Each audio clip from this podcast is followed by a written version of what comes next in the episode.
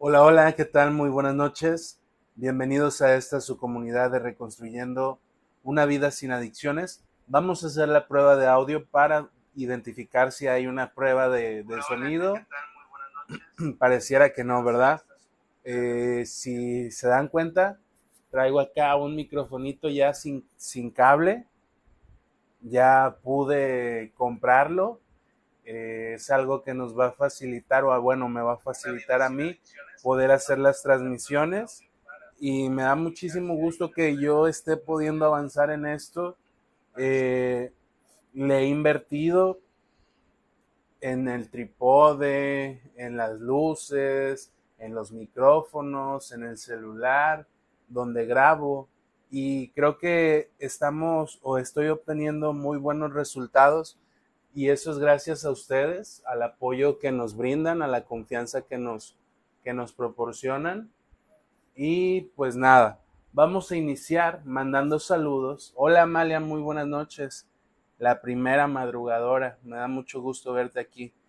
Eh, y bueno, mientras las personas se conectan, recuerden que lo que tratamos de hacer es tiempo para que las personas empiecen a conectarse y vamos a mandar saludos como lo hacemos siempre a las personas que nos apoyaron en el video de ayer. No permítanme tomar un poquito de agua y ahorita regresamos. Bueno, vamos a mandar saludos a Agustín Montes de Oca, que por ahí ya se comprometió, va a donarnos una cantidad, no sé cuánto, pero ya, ya me, me pidió el estado de cuenta, el número de cuenta, ya nos va a ayudar para contribuir a la posada de los adolescentes. Y también vamos a mandar saludos a Torre Chata, Leo Miran Martínez, Arturo Castelo, que le damos la bienvenida, a Rosa María Zárate, a Amalia Matus, que ya está aquí puntualita, a Güera Gama, a Judy Suárez, a Lupita Cerda, a Rosario Hellover, a Hilda Martínez, a Díaz Juan, Ana Lucía, a Laura Avelino, a Yesenia YS, a Leonel Pérez, a mi tía Mago Álvarez, a mi madre Guillermina Chávez Álvarez y a mi hermana Laura Aguirre, que me da gusto que mi familia me esté apoyando cuando puede, me da gusto que tengan fe y esperanza en esta iniciativa que propongo acerca de poder contribuir de cierta manera a las personas a que entendamos el problema de adicción, que comprendamos, que lo veamos desde otra perspectiva. Y bueno, vamos a iniciar con esta reflexión, pero para esto quiero darle continuación a lo que hablábamos ayer acerca de los estilos de crianza. Ayer hablamos del estilo de crianza autoritario. Hoy antes de hablarte del siguiente estilo de crianza o estilo parental, quiero hablarte del concepto del trauma. Quiero darme la oportunidad y que me permitas de leértelo, cómo lo definen los psicoanalistas, que es una corriente de la psicología, de la psicoterapia, y después yo te voy a dar mi perspectiva. El trauma, en términos psicoanalíticos, un trauma, porque a veces hablamos de trauma sin saber qué es un trauma, es siempre una situación traumática infantil, una situación siempre compleja, en la, en la que interviene tanto el mundo externo como el interno, que, que activa una fantasmática y fundamentalmente que no pone en juego tan solo al sujeto y su efracción de su barrera antiestímulo. pareciera que está eh, complicado entender lo que acabamos de leer, pero como les digo, lo voy a leer yo y después eh, les voy a dar mi percepción, mi entendimiento y comprensión acerca de esta palabra del trauma. El trauma, según el concepto lacaniano, que es otro autor, el primero era de Freud y este es de Lacan, no es tanto lo que ocurrió, y que podamos recordar más o menos, sino aquello que no podemos dejar de repetir sin recordar, aquello que según Lacan no cesa de no escribirse. Imagínense, el trauma no es tanto aquello que podamos recordar o qué tanto lo recordamos, sino aquello que repetimos sin saber por qué lo repetimos. ¿Por qué quise iniciar con esta palabra del trauma? Eh, muchas veces, como lo dije al inicio, hablamos de palabras, conceptos, eh, definiciones, sin saber ¿Qué es la palabra? Yo puedo decir, ¿estoy traumado o tengo muchos traumas? Sí, pero si no sé qué es un trauma, entonces ¿cómo puedo pretender saber si tengo muchos traumas o si estoy traumado? Eh, esto hay que aclararlo. Ya lo leí en relación a lo que dice tanto Freud como Lacan, que son dos referentes sumamente importantes. Uno es el del origen del psicoanálisis, otro es aquel que revolucionó el concepto psicoanalítico y eh, el trauma te lo voy a definir, en, mi, en mi comprensión, en mi entendimiento. Es aquella situación, aquella experiencia que experimentaste en una edad donde no podías definir lo que vivenciaste, lo que experimentaste no habría palabras, conceptos, experiencias previas que te hicieran saber qué era vivir esa situación.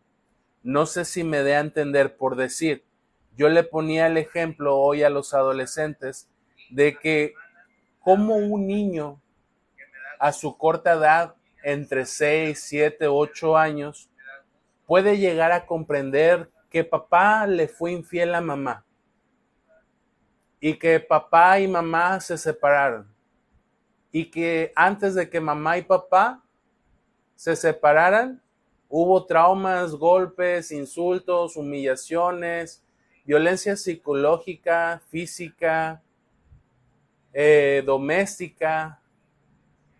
¿Cómo un niño puede llegar a comprender y entender las situaciones de este tipo? ¿Qué palabras utiliza el niño para describir ese mundo externo a él, esas situaciones que está aconteciendo? No hay palabras a su edad. Empecé con este tema porque creo que es importante entonces definirlo.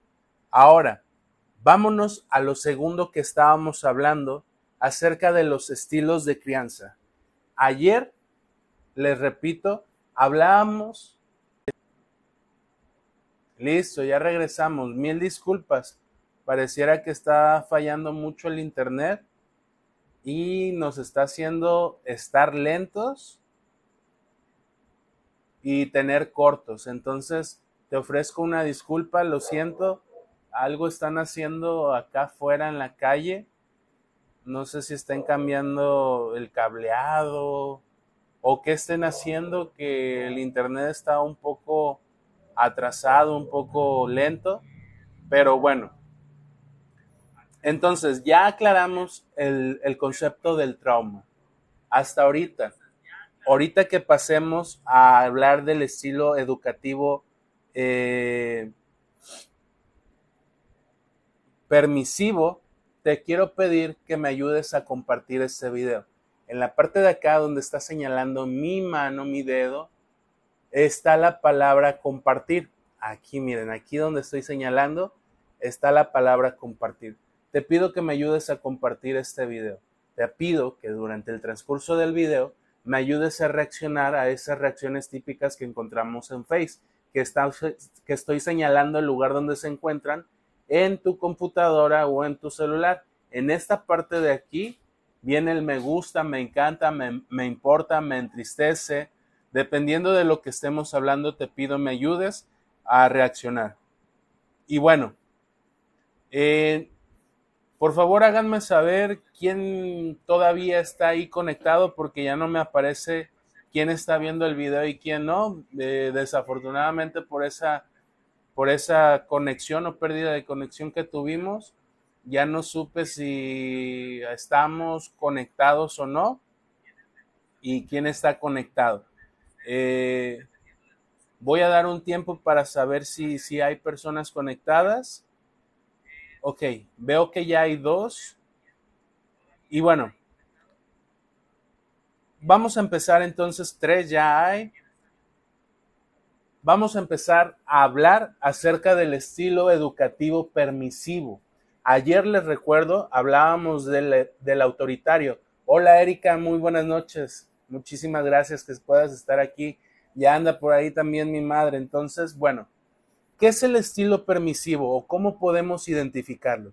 En los estilos permisivos, los padres suelen tener altos grados de afecto. En comparación del estilo que veíamos ayer, que eran padres muy fríos, muy secos, poco expresivos, nada afectivos, en este estilo educativo permisivo, estos padres sí demuestran el afecto, y tienen altos niveles de comunicación también con sus hijos, pero unido a la ausencia de control. Estos padres no pueden controlar al niño. No sé si han visto en lugares públicos donde el niño está corriendo de un lado para otro y ya pasó y ya ya incomodó tal vez a las demás personas o ya agarra una cosa y la deja tirada ya agarra otra y la deja otra vez tirada y ahí va la madre a recogerlo. Eso es la ausencia de control. Este tipo de, padres de estilo educativo permisivo no tienen control. Su ausencia sobre el control se ve reflejada a través de que el niño hace y deshace, pero no, no permite una exigencia. No hay una, una, un castigo o una sanción por la conducta que pueda presentar el niño. En este mismo estilo educativo permisivo, son los intereses y deseos del niño los que dirigen la interacción entre el adulto y el niño. Hola tía Mago, muy buenas noches. Bendiciones para usted también. Los padres tratan de adaptarse a las necesidades del niño, interviniendo lo menos posible para que el niño acepte el esfuerzo y las exigencias. No sé si se han dado cuenta ustedes cuando están en un centro comercial en un supermercado o en el tianguis y el niño es el que está eligiendo lo que se va a comprar. No sé si les ha tocado ver a los padres preguntarle a los niños qué es lo que quieren comer. Los padres autoritarios jamás preguntaban a sus hijos qué es lo que iban a comer. Se comía lo que se servía y si te gustaba o no te gustaba, ni modo, era lo que iba a ver. Acá al contrario, vuelvo a repetir, los padres tratan de adaptarse a las necesidades del niño. Y estos padres de estilo educativo permisivo o estilo parental permisivo, entonces andan tratando de satisfacer las necesidades del niño.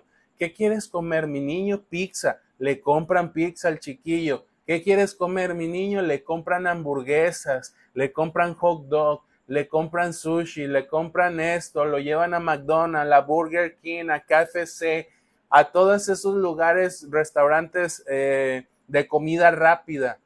Eh, o le hace la madre lo que le pide el niño. Pero entonces el padre se está adaptando al niño y debe de ser al contrario. El niño o los niños o los hijos, tú que me estás viendo, has visto a niños vestidos no en su etapa. No sé si me dé a entender. Hay un concepto que lo define, pero no, no solamente trato de, de ejemplificarlo de esa manera. Pero a veces se dice que los padres sexualizan a los hijos, donde la niña ya está usando eh, camisitas ombligueras, donde ya se maquilla, donde ya trae aretes este, grandes, donde ya trae las uñas pintadas, o por el contrario, el niño ya trae que le compre ciertas... Eh, y entonces, estos son los, los, los padres permisivos.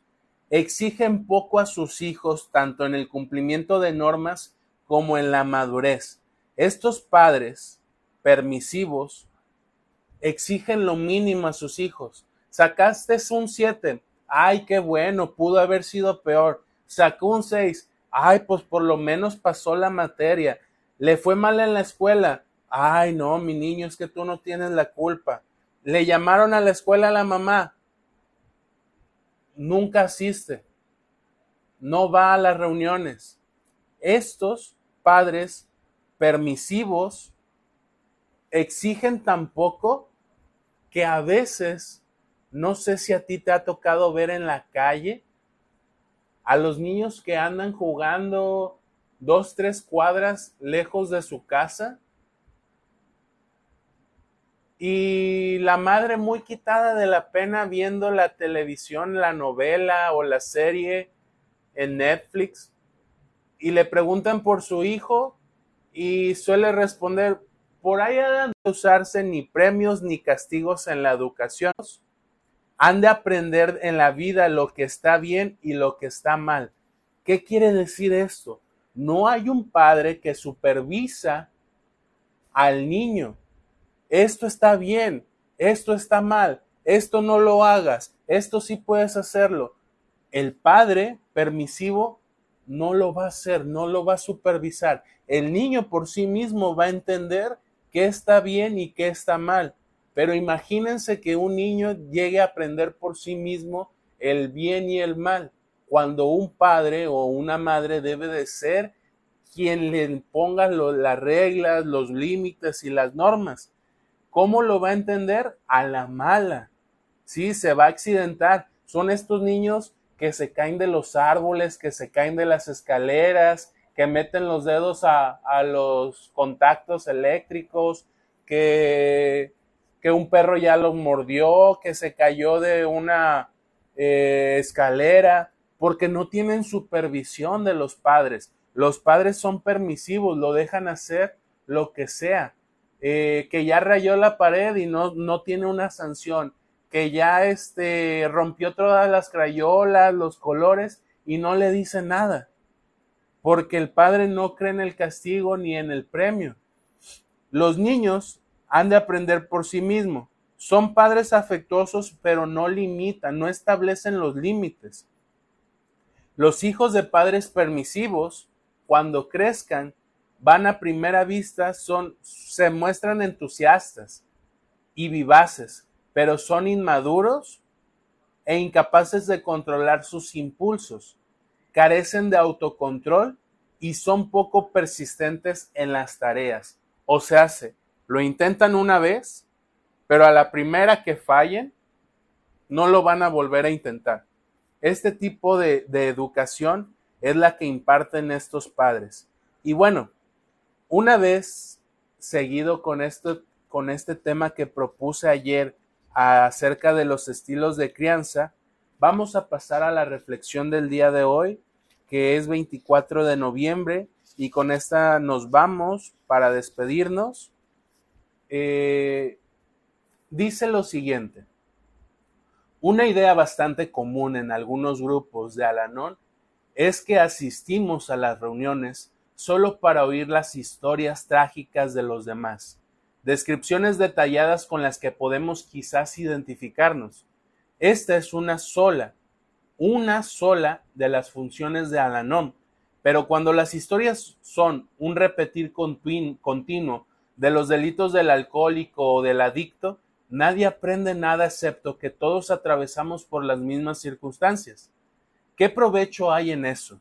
Si deseo determinar cuánta ayuda puede proporcionar una reunión, debo preguntarme, ¿cuántas personas de las que están aquí esta noche han aprendido algo nuevo acerca de la aplicación de los principios de Alanom?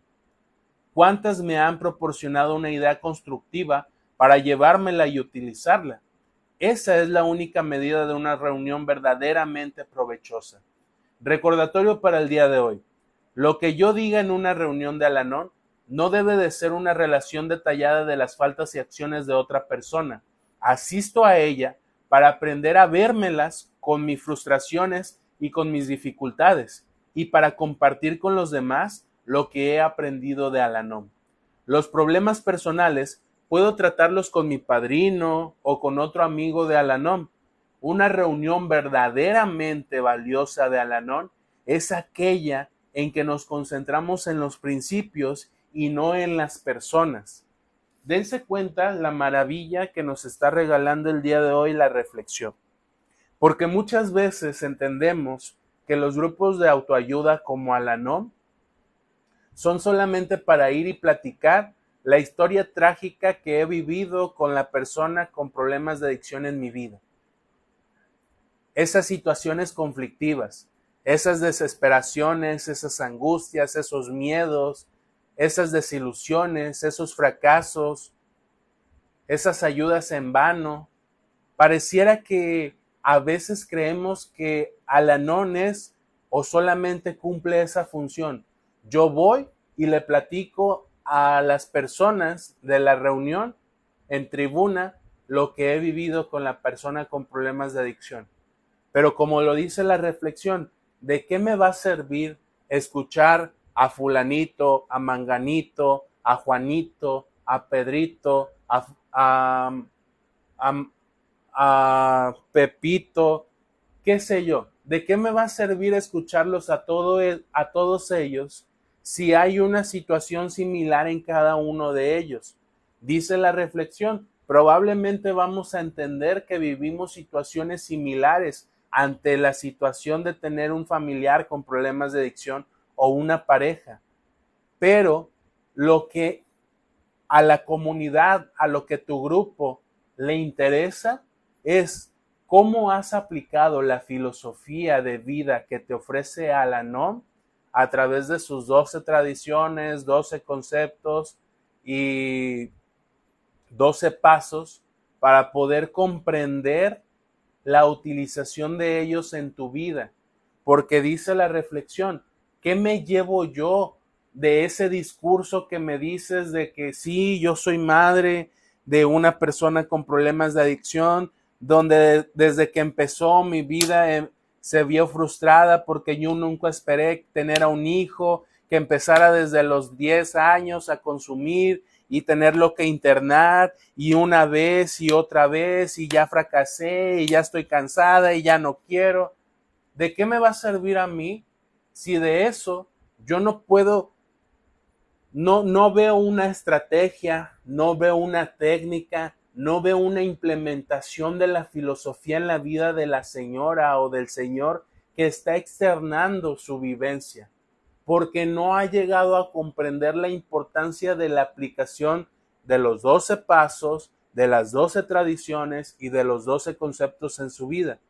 Cuando una persona platica desde la perspectiva del pilar del, de Alanó, o sea, de sus doce pasos, doce tradiciones y doce conceptos, tú entonces puedes extraer y decir, ah, en su plática está diciendo que empezó a aplicar el primer paso y me está diciendo que lo aplicó así, así, así y de esta manera. Yo voy a ir a mi vida personal con mi persona con problemas de adicción aplicar eso que ella o él dijo. Pero ya me está diciendo cómo lo utilizó. No solamente me está hablando de su fondo de sufrimiento, porque eso cualquiera lo puede hacer en su momento. Claro, hay quienes les va a costar más trabajo poder expresarlo de manera grupal ante las situaciones que ha vivido con la persona con problemas de adicción y hay quien por su proceso le va a ser más fácil poder generar un discurso de su fondo de sufrimiento. Pero entonces, créanme que es muy valiosa la reflexión del día de hoy, donde debemos de buscar entender y comprender la importancia de los 12 pasos, 12 tradiciones y 12 conceptos de Alanom para poder implementarlos y que los demás en nuestro discurso puedan identificar cómo hacerle y qué hacer ante ciertas situaciones que vivimos y que son similares en algunos casos. Por mi parte, el día de hoy ha sido todo. Pareciera que hoy se durmieron todos, pero no pasa nada. El video se queda guardado cuando tú desees. Puedes verlo. Recuerda que puedes compartir el video, que puedes dejarme tus comentarios acerca de lo que opinas, tanto acerca del estilo educativo permisivo como de esta reflexión que hicimos ahorita del libro Un día a la vez de los grupos de Alanón. Agradezco el tiempo y el espacio que me otorgas de ser visto y escuchado por ti y nos vemos mañana con una próxima reflexión. Te deseo una excelente noche. Hasta luego.